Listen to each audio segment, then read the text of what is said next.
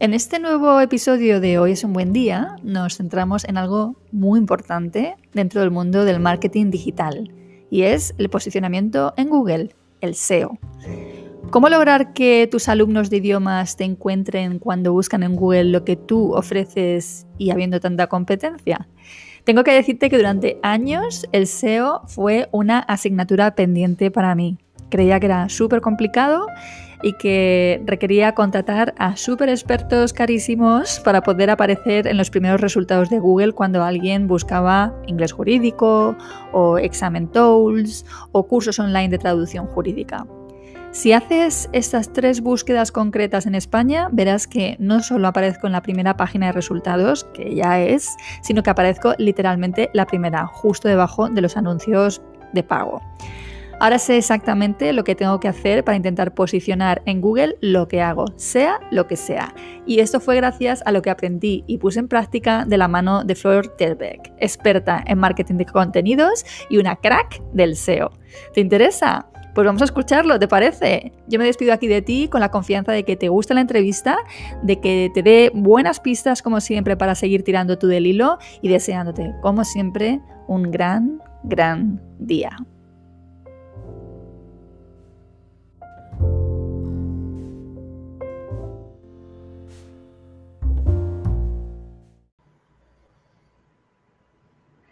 Bien, pues estamos grabando, ya está.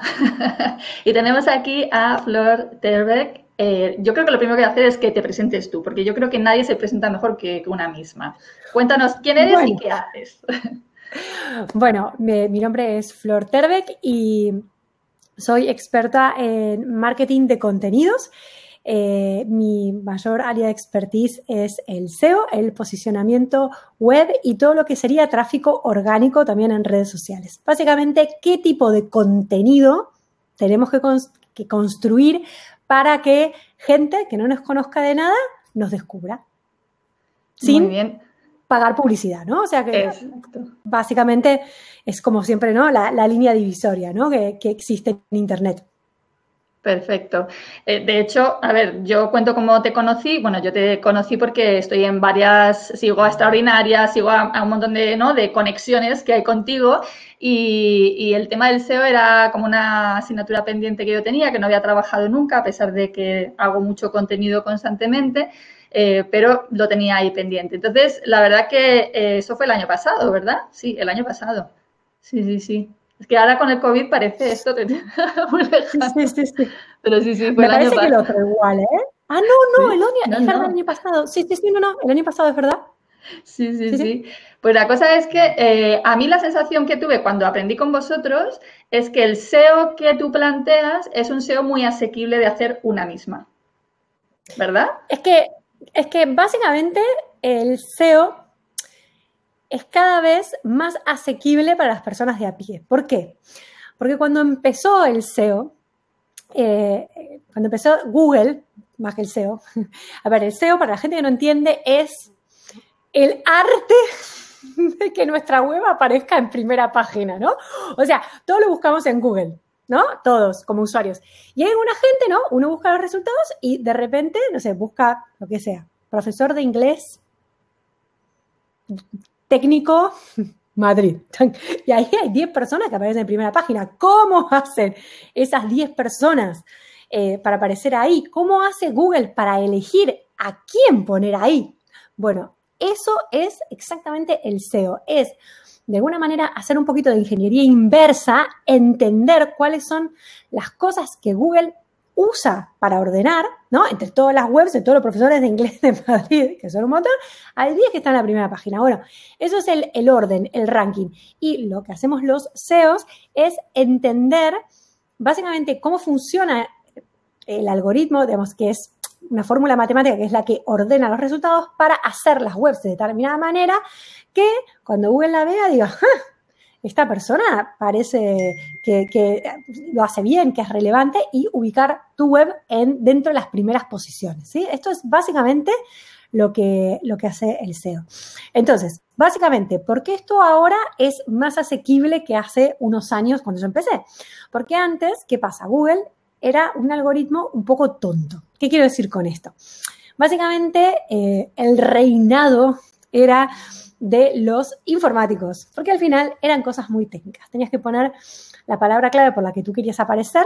¿Esto qué quiere decir? Cuando la gente ponía, no sé, profesor inglés jurídico Madrid, ¿qué pasa? Si yo ponía exactamente estas palabras, que era por las que yo quería que mi web apareciera, en distintas partes de tu web, pero en plan en código, ¿no? Cosas un poco frikis, ¿qué pasa? Google, como era un poco tonto, pasaba y las ponía.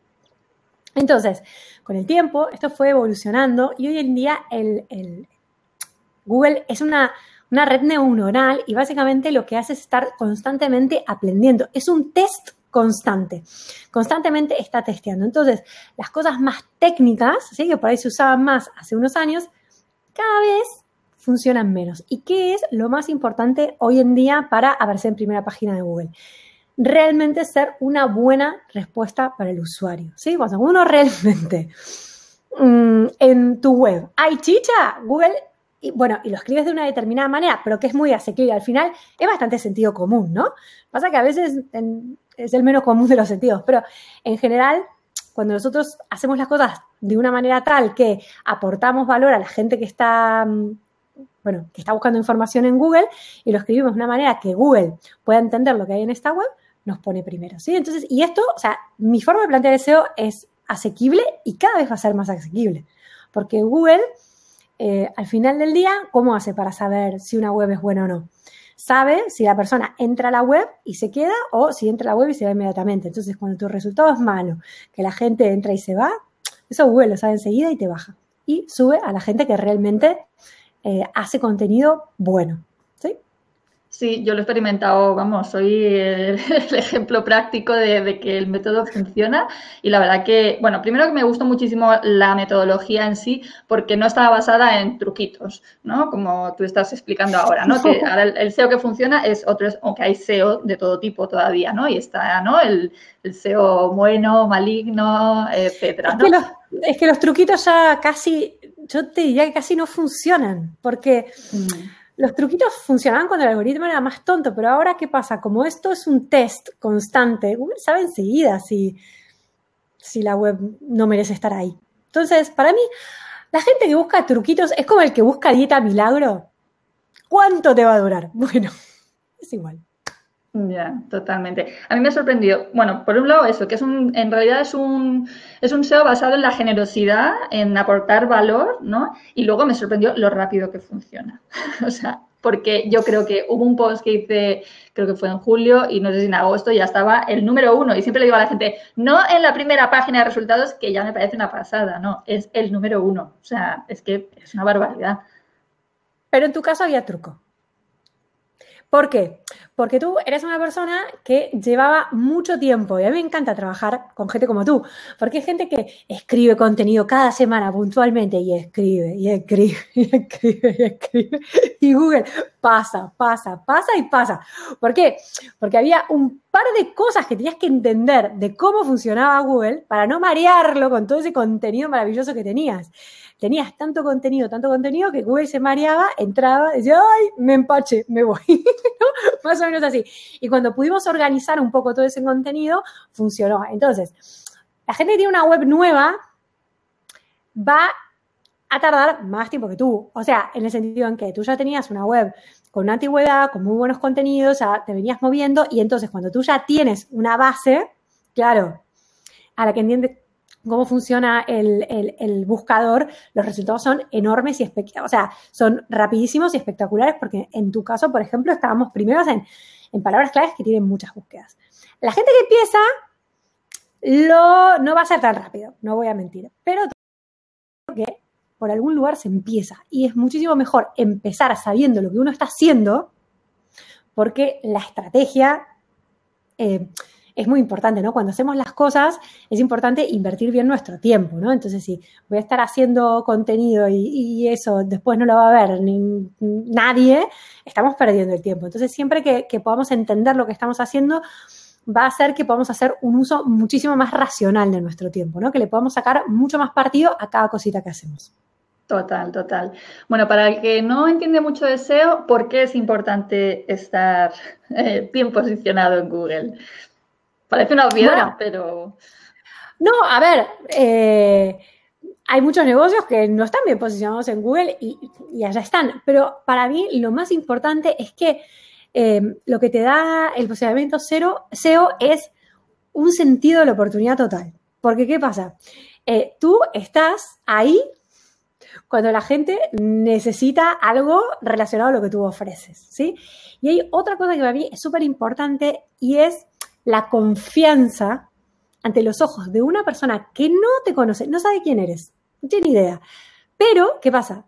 Si Google te recomienda, ¿sí? Estás ahí en primera página, es que ya como inconscientemente eh, decimos, ah, tiene que ser bueno, ¿no? Porque por algo está primero en Google, ¿no? O sea, tenemos esta construcción mental.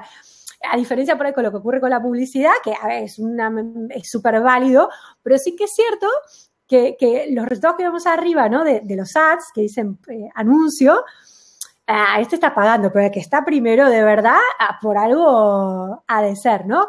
Entonces yo creo que el SEO es importante porque vamos a conseguir tráfico, vamos a conseguir que gente descubra nuestra web sin tener que pagar por clic. Por ahí sí que en el momento de hacer los contenidos nos vamos a tener que esforzar, no digo que no, o sea, es un trabajo, pero una vez que, es un esfuerzo que, tiene mucho retorno en el largo plazo, porque una vez que hacemos ese contenido y está posicionado, eh, está mucho tiempo y ya no hacemos mucho más, o sea, vamos generando cositas y tal, pero eso ya está ahí, es como un activo, eh, un, una web bien posicionada es un activo de la empresa, porque al final te está constantemente eh, trayendo a nuevos prospectos, a gente que no te conoce de nada, necesita en este momento lo que tú ofreces y encima viene con este con esta idea en principio positiva de ti porque Google te está recomendando. Así que yo creo que es algo muy estratégico, sobre todo mm, en vistas a largo plazo. A mí me gusta establecer el paralelismo con, un restaurante que esté el primero o en los primeros puestos de TripAdvisor, por ejemplo. Un amigo mío eh, tiene un restaurante aquí en el centro en Málaga y de repente, pues no sabemos cómo, porque el TripAdvisor sí que es surrealista, pues subió, eh, bueno, estuvimos eh, potenciando que la gente dejara, dejara reviews, opiniones, pero la verdad que fue rapidísimo y subió a los primeros 10 puestos. Bueno, pues él tuvo que ampliar su horario de apertura porque la gente extranjera que cena antes que los españoles, iban al restaurante, ¿no? Entonces, o sea, yo siempre digo a la gente, estar en primeras posiciones parece una obviedad, pero mucha gente no entiende la importancia que, esto tiene. O sea, es que eres el primero, o sea, es el primero que ven. Y eso es como, ya te digo, el paralelismo con un restaurante me parece total, porque yo lo he visto ocurrir, ¿no? O sea, cómo se te llena el restaurante de gente porque estás en las primeras posiciones. Tal cual, pero es que tal cual, y sobre todo la gente extranjera, ¿dónde voy a comer? No tengo ni idea, lo busco en Google, TripAdvisor, chim, pum, voy, ¿no? Entonces, son estas cosas que merecen mucho la pena invertir tiempo y esfuerzo. Hmm, total. Em, uno de los dilemas que yo creo que, se plantean eh, a los profesores de idiomas es en qué idioma escribimos, ¿no? O sea, yo, por ejemplo, soy una profesora española que doy clases de inglés y yo escribo mis entradas en español explicando los términos en inglés, ¿vale? Porque, claro, yo no me voy a expresar igual, por muy profesora de inglés que sea, en, el, en, este caso es mi segunda lengua, el idioma que yo enseño es mi segunda lengua. Pero tenemos el caso inverso, tenemos, por ejemplo, una profesora de español ¿vale? Que es española, o sea, es decir, que enseña su primera lengua, pero por ejemplo se dirige a estudiantes chinos. ¿En qué idioma debe ella, o esa persona, escribir su contenido? ¿En qué idioma crees que va a buscar en Google tu cliente ideal y en ese idioma tienes que escribir? O sea, tú escribes para que el cliente potencial te encuentre. Entonces, si tú crees que si yo soy castellano parlante y voy a tomar clases de inglés y tengo una duda, yo la buscaría en español, por ejemplo. Entonces, eh, en español. Eh, si tú y, viceversa. Pero esto, esto eh, básicamente es esto. Te tienes que poner los zapatos de, tu cliente ideal y, entender, intentar pensar en qué idioma va a buscar las dudas. Aquí hay una cuestión realmente que es muy importante también y es que, claro, cuando tú te crees que tienes que, bueno, cuando tú quieres escribir para SEO y no sabes, te crees que todas las entradas de tu blog o todas las secciones de tu web tienen que estar orientadas a SEO. ¿Es esto verdad o no? No, para nada. Incluso puede ser contraproducente en el sentido en que si hay mucha gente que dice, bueno, quiero aparecer primero por profesor de inglés Madrid. Entonces, en todas y cada una de las entradas, en toda la web, repite la misma palabra hasta la saciedad. Y eso, al contrario, lo único que genera es mareo. Entonces, siempre lo que, por eso siempre digo que el SEO al final es muy estratégico. Te decimos, bueno, ¿con qué parte de mi web voy a querer aparecer primero para esta búsqueda? Con la página de inicio, con una página de, no sé, del centro de idiomas, por ejemplo. O sea, siempre tenemos que pensar con qué parte de mi web quiero aparecer por tal palabra clave y hacer el mejor contenido para, eh, para, para contestar a esto, ¿sí? Pero por eso, o sea, estar todo el tiempo repitiendo lo mismo no, no tiene sentido. Y mm, bueno, también otra cosa, es que a veces no todas las notas de blog que uno haga necesariamente tienen que ser sí o sí optimizadas para SEO. A mí a veces me pasa que, por ejemplo, salen noticias del sector que son cosas como que ahora son un notición, pero por ahí en dos días ya pasaron. Y no invierto mi tiempo en hacer un estudio de palabras claves, en hacer, o sea, simplemente lo escribo, lo saco para mi newsletter y así. Pero cuando veo que estoy escribiendo un texto que responde a cosas que la gente pregunta a Google, ahí sí voy a tope con, con, el SEO. Creo que a lo mejor una estrategia interesante sería, por ejemplo, esta profesora de español que es profesora para chinos, ¿vale? Escribir solo las entradas orientadas a SEO en chino y el resto, por ejemplo, escribirlas en español, que es su lengua en la que se puede expresar adecuadamente, ¿no? O mejor. De todas maneras, eh, claro, ahí tiene que tener un sitio multidioma, porque una de las cosas que no, no recomiendo nada es mezclar dos idiomas en las mismas entradas, ¿no? Esto a, alguna gente lo hace, que escribe primero un pedacito en, un, idioma en castellano y otro pedacito en inglés. A Google le va a costar identificar. Eh, o sea, si queremos escribir en dos idiomas, tenemos que tener una web multidioma, tenemos que tener una versión de la web en, castellano y otra en chino. Yo creo que, o sea, a nivel de SEO, lo que realmente tiene sentido es escribir en el idioma en el que tus clientes vayan a buscar dudas que tengan para que puedan descubrirte. No tiene demasiado sentido eh, hacerlo a la inversa, en mi opinión, para SEO, ¿eh? O sea, porque, claro, o sea, eso, si tengo que buscar, o sea, mm, realmente una persona que está, eh, o sea, un chino que está aprendiendo español, busca en español las cosas. No lo sé. Esto, eh, igual si las respuestas no son buenas, porque eso a veces pasa, ¿eh? Por ejemplo, a mí me pasa mucho en Cataluña, ¿no? Yo vivo en Cataluña y acá la gente en general habla en catalán, ¿no? En, en, su día a día. Pero ¿qué pasa? En Google no hay buenas respuestas en catalán, porque las páginas web están escritas en catalán en general no aportan buena información. Entonces, por más que aquí la gente habla catalán todo el día, buscar, buscar, busca en castellano. Salvo cuando sea una cosa, por ejemplo, un negocio local, donde ir a comprar lo que sea en mi pueblo, esa búsqueda por ahí la, hacen en catalán, pero cuando ya estamos hablando de buscar información en serio, esa búsqueda automáticamente hacen el, cambio de idioma y lo buscan en castellano. Entonces, en realidad no hay una respuesta universal. Depende mucho de, de cómo se comporte tu cliente a la hora de buscar cosas. Si el chino, si tú buscas traducciones de, chino a español y las respuestas son horribles, probablemente el chino ya haya aprendido que tiene que buscar en español. Y entonces en ese caso sí, pero depende en realidad de, en, qué idioma tenga más sentido buscar eh, las cosas. Mm, yo no me refería, en cualquier caso, a mezclar dentro de una misma entrada idiomas, sino a generar solo los unicornios, que ahora explica por fin que es un unicornio, hacer los unicornios en el idioma en el que pienso que va a estar buscando mi cliente, si es en el idioma suyo, su lengua materna, y el resto lo que es darle la personalidad a tu web, ¿sabes? Con tu... Es que yo pienso que una persona ni de Blas se va a poder expresar en, en, otra, en otra lengua con la personalidad propia. Me parece muy complicado. Sí, pero en ese caso tienes que hacer un multidioma. Vale, La web debería estar en chino y, en español. Bueno, pues ¿qué es, un, ¿qué es un unicornio? ¿Qué son los famosos unicornios de flor? Bueno, el unicornio. Yo llamo unicornio a, contenido eh, absolutamente fuera de lo normal. Es un contenido muchísimo mejor de lo que puede encontrarse en Internet y justamente es un atrapa clientes, por decirlo de alguna manera, ¿no? O sea, son contenidos de cosas que, tú identificas que son dudas muy frecuentes de la gente y haces un súper contenido eh, que da la mejor respuesta que pueda encontrarse en Internet, básicamente. Eso es lo que se llama un unicornio. Y tiene que ver con lo que expliqué hace un rato. O sea, al final del día, eh, el SEO no son truquitos sueltos, son básicamente em, identificar cuáles son las cosas que la gente está buscando, en las que yo tengo oportunidad de escribir algo mejor de lo que ya está, ¿no? O sea, se llama buscar un hueco, o sea, a ver, mm, ¿Qué pregunta no está bien contestada todavía en Internet? Bueno, ahí es donde, donde tenemos que ir y hacer un contenido que sea literalmente lo mejor que pueda encontrarse en Google para esta pregunta que estamos contestando. Entonces, si nosotros tenemos el mejor contenido que pueda encontrarse, Google tarde o temprano nos va a poner primeros. Eh, si lo hacemos de una manera tal que Google lo entienda, ¿no? Que eso ahí son cuatro cosas que tenemos que tener en cuenta. Pero, pero básicamente de esto se trata en los unicornios, de hacer un contenido que sea realmente merecedor de estar en primera posición de Google. Perfecto. Porque, a ver, dentro de los factores que utiliza Google para posicionar tu web, el número uno es el contenido, ¿verdad?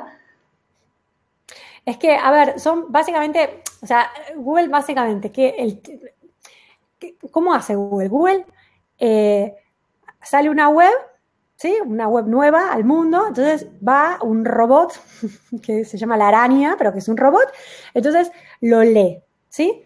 Entonces, eh, esto es lo que, lo que se llama el crawleo, porque el SEO, un problema que tenemos es que todo tiene como un nombre muy difícil. Entonces, puede ser un poco, ¿no? Espanta a muchos. Entonces, luego, primero lo lee y luego, ¿qué hace? Lo indexa. ¿Qué quiero decir con eso? En lee y clasifica la información, ¿sí? Y luego el ranking es lo que le da el orden de relevancia. Entonces, ¿qué, pasa? Tenemos que poner, por ejemplo, si yo quiero, no sé, eh, una duda, quiero hacer una cosa, una duda con phrasal verbs, me lo invento, ¿no? Entonces, acá hay un tema con los títulos que es muy, muy importante, o sea, la informa el título tiene que ser la respuesta a lo que yo estoy buscando, ¿no? No, no, no puede no sé, no, no, podemos eh, fliparnos mucho con los títulos, ¿no? Porque Google, que es, que es un robot, tiene que ser capaz de identificar eh, cuál es la duda en concreto que tú estás contestando. Esto es importante. Y luego tienes que ponerlo en el título, tienes que ponerlo en el primer párrafo, tienes que ir poniéndolo como en los subtítulos, que son cosas que al final del día probablemente en forma intuitiva ya lo hagas, ¿sí? O sea, porque es básicamente lo, lo que hace Google es ir y mirar eh, el contenido para intentar eh, extraer la información, ¿sí? Entonces, esta es, es, la manera básicamente que Google funciona. Eh, o sea, tiene que haber un contenido que sea espectacular. ¿Por qué? Porque la experiencia de usuario es uno de los factores de posicionamiento hoy en día más importantes. La gente tiene que llegar, ver y que le guste lo que, lo que, lo que está viendo. Además, tiene que estar bien estructurado a nivel de SEO, pero para que Google lo entienda. Esto es la parte del SEO en page, que son como los truquitos, ¿no? Que esté el título, que esté en la descripción de la foto y los truquis son en realidad pistas que le dejamos a Google para que pueda identificar claramente respuesta a qué preguntas hay, ¿sí? Y después están los enlaces. ¿Los enlaces qué son? Son cuando, por ejemplo, otra web habla de ti, cuando a ti te hacen una entrevista, por ejemplo, tú ahora me, haces una entrevista, la publicas en tu blog y pones, entrevisté a Flor de SEO Fórmula, pum, y me pones un enlace. Eso es un voto de confianza y eso es como el boca a oreja de toda la vida, ¿no? O sea, cuando, ¿no? Mm, yo hablo bien de ti, otro habla bien de ti y otro habla bien de ti, ¿qué pasa? Yo me creo que tú eres alguien importante, ¿sí? Entonces, eh, Google funciona igual y, y, esto de hablar bien de son los enlaces, ¿sí? Cuando una web hace referencia a otra web. Y esos son los tres factores de posicionamiento principales hoy, a día de hoy. Fenómeno. ¿Por qué recomiendas tú que la gente se haga la, web con WordPress? Porque es el caso. Uy, más o menos. No, depende. Depende. Depende mucho. A ver, yo no recomiendo Wix, básicamente. Eh, ¿Por qué? Porque tiene problemas técnicos el blog. Y entonces eso hace que Google tenga muchas dificultades en identificar el tema, ¿sí? O sea, si tú vas a hacerte una web, ¿sí? Y vas a querer trabajar el SEO y vas a necesitar un blog y Wix no eh, tiene un problema técnico que, va a ser mucho, mucho más difícil que, que Google entienda de, de, qué van los contenidos, ¿sí? Dicho esto, eh, WordPress está buenísimo porque es la opción más versátil, te deja hacer de todo y, es como, bueno, una casa digital a la que luego le puedes hacer reformas, ¿no? Y agregar pisos, ¿no? Y poner una piscina eventualmente, si es necesario, ¿no? Digamos que tienes casa para rato, te puedes vivir ahí toda la vida, no se te va a quedar pequeña. Pero hay otras opciones eh, que también están muy bien, como por ejemplo Squarespace, es una plataforma que está muy bien y que posiciona bien, que es una especie de Wix, pero está mejor, y que no es por ahí una mala opción para una persona que está empezando y que no quiere liarse técnicamente. O sea, eh, bueno, igual en algún momento te tengas que mudar, ¿no? Porque por ahí no es una casa con, piscina que, le puede, un chalet que le puedes construir más pisos arriba. Igual se te, quede, se te queda pequeña la casa. ¿sí? E, esto también hay que decirlo. A nivel de SEO, yo lo que más recomiendo es WordPress, pero hay una cosa que sí que me gusta dejar clara, que es que WordPress en sí no es un factor de posicionamiento. Si Wix no posiciona, el blog de Wix no funciona, posiciona igual que de bien, es por un tema técnico que si lo resolvieran no, no habría problema, porque a Google en realidad le da igual en que haga la web. Lo único que tiene que estar bien estructurada para que Google la entienda, para que cuando pase el robot entienda de qué va. Perfecto. Para que sepa un poco más de, SEO, el problema con Wix es que los títulos del blog no son H1, son H2. Esto, nota, entre paréntesis. para la gente que sabe de SEO. Y entonces eso hace que Google se líe mucho. Vale. ¿Y qué, qué cosas no deben faltarle a una web desde el punto de vista de SEO? No sé, cuatro o cinco cosas que puedas decir, esto no puede faltar una web desde este punto de vista? Eh, bueno, primero que nada, un blog. O sea, porque el blog va a ser lo que realmente te haga tirar muchas millas. O sea, para mí un blog es importantísimo. Luego, en la página de inicio, para mí tiene que estar súper, súper, súper clarito qué hago y dónde lo hago y cómo lo hago. O sea, esto para mí es una cosa muy importante porque piensa que la gente que te conoce gracias al SEO es gente que no te conoce, ¿sí? Entonces, eh, es muy importante que quede clarísimo en tu página web eh, qué, haces, dónde lo haces y cómo, cómo, lo vendes.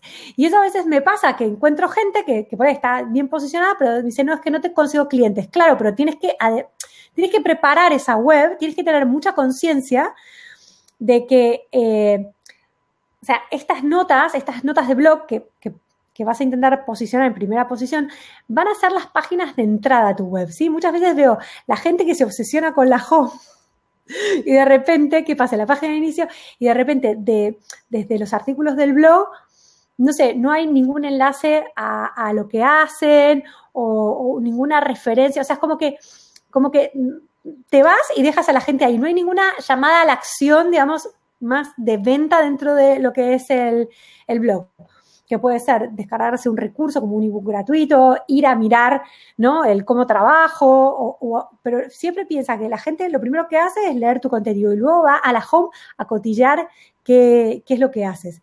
Así que esto para mí es una cosa fundamental. Otra cosa importante a, a nivel de deseo que son estas cosas que es que esto no puede faltar, sobre todo si están en WordPress, es el plugin de SEO de Yoast, que es un plugin gratuito que te va a ajustar técnicamente muchas cosas, incluso algunas sin que tú te des cuenta como por ejemplo enviar un mapa de sitio, o te va a permitir hacer muchos ajustes que le van a facilitar muchísimo la, la, vida a Google, así que este para mí es un absoluto fundamental. Y Creo que te, vi en algún sitio que el favicon era importante. El favicon es importante también. Eh, porque, porque hoy en día, o sea, eh, el favicon es muy importante porque hoy en día esto lo muestra Google en los resultados de búsqueda. ¿sí? Lo mismo es, importantísimo em, el título, ¿no? El título SEO, o sea, controlar, porque mucha gente, ¿qué pasa? Eh, se estrena web y luego tienes que tener mucha conciencia de cuando la gente busca tu nombre en Google o el nombre de tu web, lo primero que va a ver es lo que Google enseña sobre ti. Entonces siempre me encuentro eh, Pepito de tal, home, ¿no? Que es lo que muestra. Entonces, tener en cuenta esos detalles es, es muy importante. Y en cuanto al mundo de los podcasts, eh, que ahora están en eclosión absoluta y que te puedes imaginar que en el mundo de los idiomas, pues claro, es un medio fabuloso, no hay muchos profes de idiomas haciendo podcasts. Eh, ¿Cómo posiciona un podcast? ¿Qué, es interesante? Posiciona mucho mejor un vídeo de YouTube, no te voy a mentir. No tiene, o sea, a nivel de SEO, o sea, mm, es mucho mejor un vídeo de YouTube. Sea, Por eso mucha, gente, mucha, gente, hace el, podcast en realidad en vídeo, lo cuelga en YouTube y luego no o sea, reusa ese contenido y lo cuelga como podcast, ¿no? Pero a nivel de SEO, por ejemplo, piensa que hoy en día Google eh, barre mucho para casa, por decirlo de alguna manera. Tú busques lo que sea y te va a aparecer primero el mapita de Google, ¿no? Después el traductor de Google. Bueno, el traductor de Google está ahí. Antes teníamos que ir a Web Reference. Teníamos que entrar en la web de Web Reference. Ahora ya directamente, primero que primero te pone Google su, propio, su propia herramienta, ¿sí? Y lo mismo pasa con el vídeo, o sea, con YouTube. Entonces, a nivel de SEO, siempre te conviene eh, usar las como las empresas de Google, por decirlo de alguna manera, ¿no? Entonces, yo, igual esto cambia en un tiempo, pero hoy en día sí que veo mucha oportunidad a nivel de vídeos de YouTube, si te animas a hacer, más que un podcast a nivel de SEO. Luego el podcast te puede dar un montón de alegrías por otros lados, pero estrictamente hablando del SEO, mejor YouTube. Vale. Enciendes la cámara y ya está. Sí, en realidad, sí. no sé. A mí, a mí me, da, me da todavía mucho impacto el tema de la cámara. Pero bueno, ¿y qué es Google My Business? Para quien no lo conozca. Bueno, Google My Business es un directorio de empresas de Google que básicamente lo que, lo que hace es eh, darte la posibilidad de aparecer en el mapita, ¿no? En el típico mapita que Google enseña. Entonces, esto es muy importante, darte de alta, incluso si no quieres que tu dirección aparezca en el mapita, porque a ver, em, sí o sí tienes que estar dado de alta con tu dirección y, todo para que si después la gente busca profesor de inglés donde sea, Google ah, puede enseñar eh, tus datos, ¿no? Eh, pero incluso si, aunque no, no, hay mucha gente que como trabaja en la casa, no quiere dar la dirección de su casa, ¿sí? Eh, pero se puede, tú, puedes darte de alta incluso sin que tu dirección sea pública, pero sí que es importante darte de alta porque es el, directorio de empresas de Google, ¿no? Siempre es, está bueno decirle a Google, hola, acá estoy, este, y hago tal cosa. Así que básicamente esto es, es muy, muy importante, sobre todo para SEO local. Si tú, o sea, quieres aparecer en eh, como profesor de inglés en tu ciudad o tu barrio, ¿no? Porque ¿qué pasa? En Madrid, Madrid es muy grande, entonces la gente en general no busca. Cuando las ciudades son muy grandes, es cierto, hay más competencia, pero también es cierto que al ser tan grande, los barrios empiezan a tener mucho protagonismo, porque igual no me quiero ir a la otra punta de la ciudad. Claro. Y además otra cosa muy interesante es que es gratis. ah, sí, bueno, además es gratis, sí, sí. Y luego otra, otra cosa que tú haces mucho es siempre reutilizar eh, contenido, ¿no? O sea, tú haces un muy buen contenido para Instagram, que es, yo creo, la red social donde estás enfocando más, ¿no? O me da la impresión. Es la única que estoy. La energía. Eh, y luego reutilizas ese contenido para generar un muy buen contenido en tu blog, ¿verdad? Sí, básicamente eh, trabajo en las dos direcciones. Muchas veces empiezo con el ni siquiera empiezo a veces con el blog. Yo, también, o sea, muchas veces hago vídeos de YouTube que mm, me gustan mucho.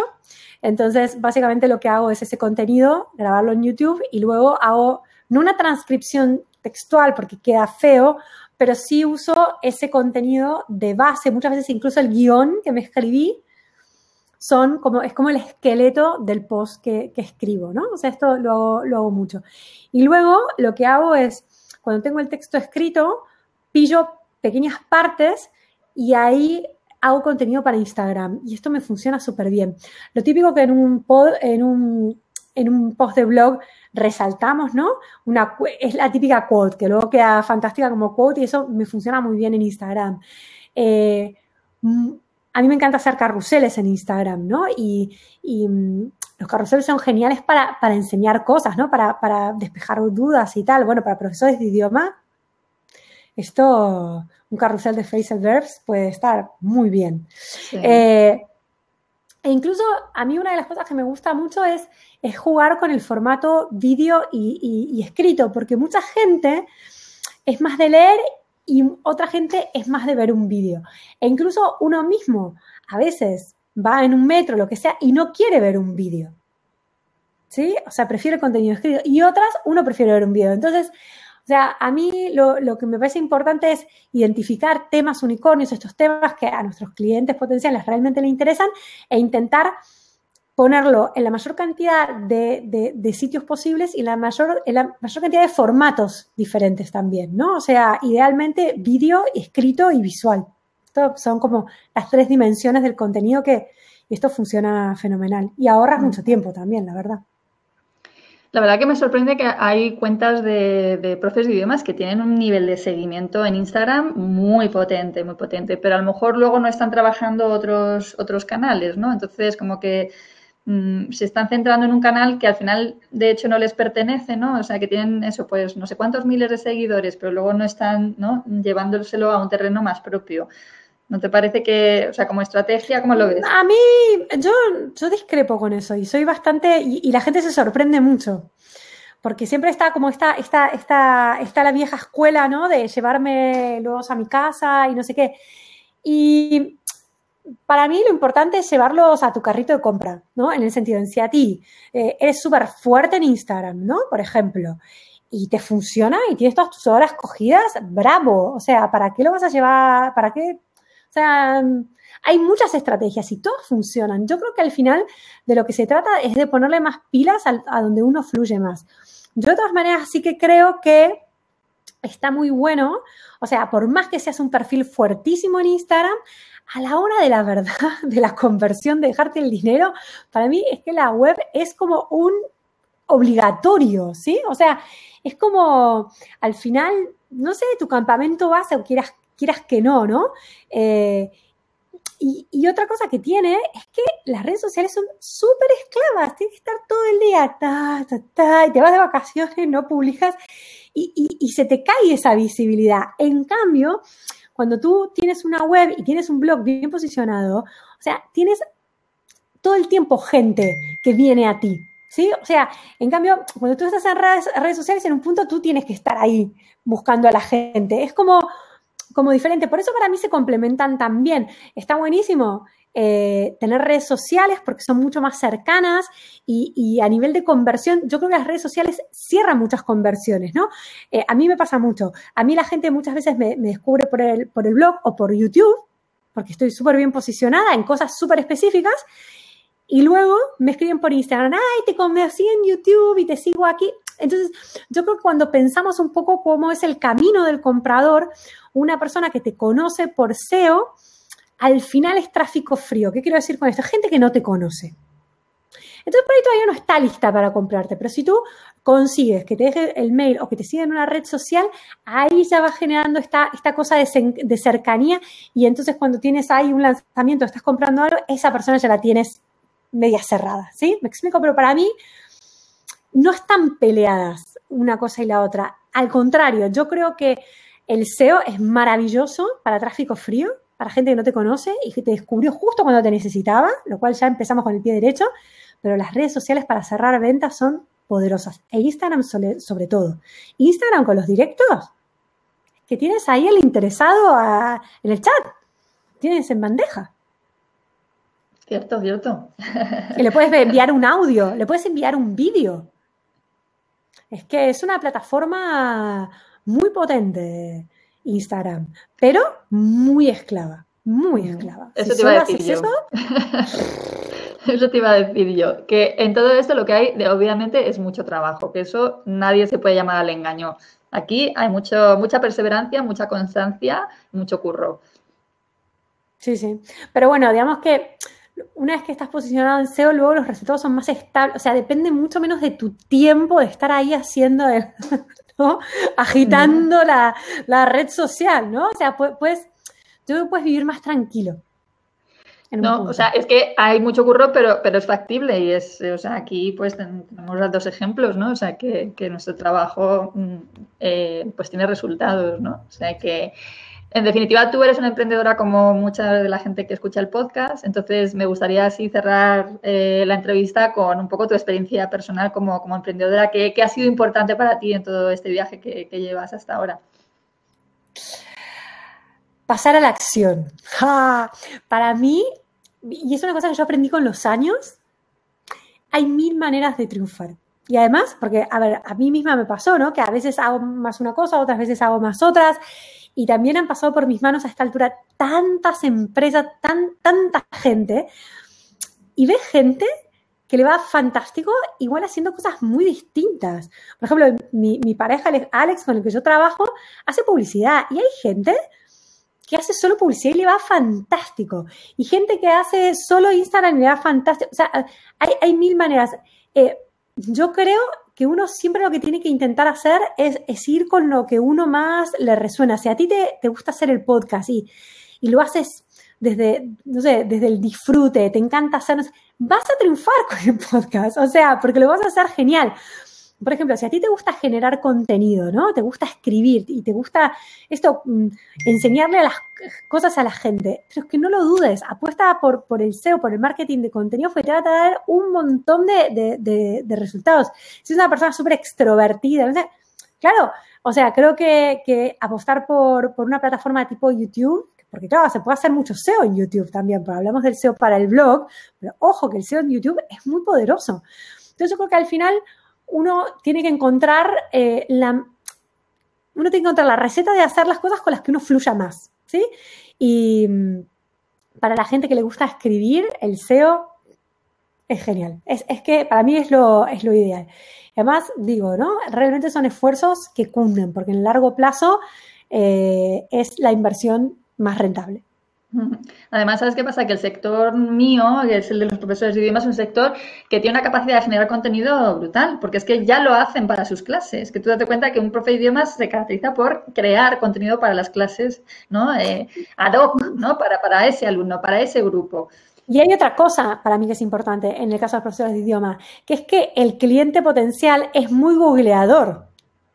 Porque cuando tú tienes una duda, estás buscándolo en Google. Entonces ahí también, porque no es lo mismo vender, no sé, billutería que al final entra por los ojos, que eh, vender algún tipo de servicio profesional, donde uno tiene dudas y cosas de, cualquier estilo que al final las busca en Google. Entonces yo creo mm. que esto es una de las cosas que tenemos que tener muy en cuenta. Mm. Sabes que en el, en bueno, ya cierro porque vamos, voy a ir dando una pregunta eh, tras otra, a pesar de que he dicho que ya cerraba con esa, eh, pero es que es un sector en el que em, la gente siente que hay mucha competencia, ¿vale? Y que además la competencia va por precio, ¿no? Es decir, entonces es un sector en el que con mucha frecuencia te encuentras pues a profes mal pagados, incluso, bueno, y también los que trabajan por cuenta ajena, ¿no? Pero incluso los que trabajan por cuenta propia, mal pagados porque sienten, no, no hay una confianza en uno mismo en que uno puede posicionarse por la calidad de lo que hace más que por el precio, ¿sabes? Entonces, bueno, es que ahí para mí lo más importante, porque es cierto que hay mucha competencia, esto es así, pero para mí la clave es el nicho. O sea, tienes que ser el mejor en inglés de marketing, me lo invento, ¿no? Entonces, al final también pasan por ahí, por, pillar un nicho de mercado e ir a tope con eso e intentar ser el mejor en, eso y ser, como decimos en marketing, también la vaca púrpura, porque otra cosa, si nosotros hacemos lo mismo que hacen todos los demás profes, vamos a ser uno más del montón. O sea, una de las cosas para mí más importantes es aprender a diferenciarte, a realmente encontrar algo en lo que tú seas destaques, que seas muy bueno y que puedas ofrecer algo realmente diferente también comunicar de una manera muy diferente. En la medida que logres ser la, vaca púrpura, eh, que ya no vas a tener competencia. Esto es así. O sea, acá se trata justamente de invertir en marketing personal, ¿no? En, ¿no? Porque, claro, la gente dice, no, yo soy profe de inglés, pero esto, yo no, no, no, odio vender. No. Todos los que trabajamos por cuenta propia, tenemos que ser nuestros propios marketers y somos nuestra propia marca. Cuanto antes descubras eso y lo tengas claro e intentes ser una marca diferente, dejarás de ser un profesor más del montón y la gente hará cola porque te quieren ver a ti. Y eso, ¿cómo lo logramos? Ese engagement, ese que te quieran a ti, gracias al contenido. Totalmente de acuerdo. Es una manera fabulosa de mostrarte, de mostrar tu manera de hacer las cosas. Pues claro que hay más gente que hace lo mismo que tú, pero hay alumnos, hay muchos alumnos. Total, hay muchos alumnos, es cierto, hay mucha gente, pero bueno, SEOs, eh, gente experta en marketing digital, también hay a patadas, o sea, pero nadie habla de unicornios, por ejemplo, nadie intenta explicarlo de una manera eh, que sea muy sencilla, ¿no? Entonces, si, yo hubiera hecho mi formación de SEO explicando las cosas como el resto de los SEOs y, te, contara lo mismo que te cuenta todo el mundo, bueno, sería una más del montón. Eh, entonces, hagas lo que hagas. Esto aplica a todo el mundo. Totalmente.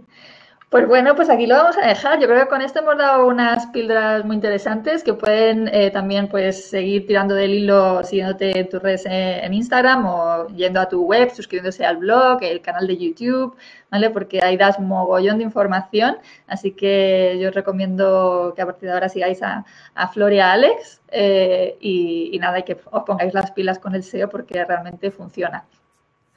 Totalmente. Me encantó ese final. Muchísimas gracias. Gracias a ti, Flor. Un besito. chao, chao. chao. chao.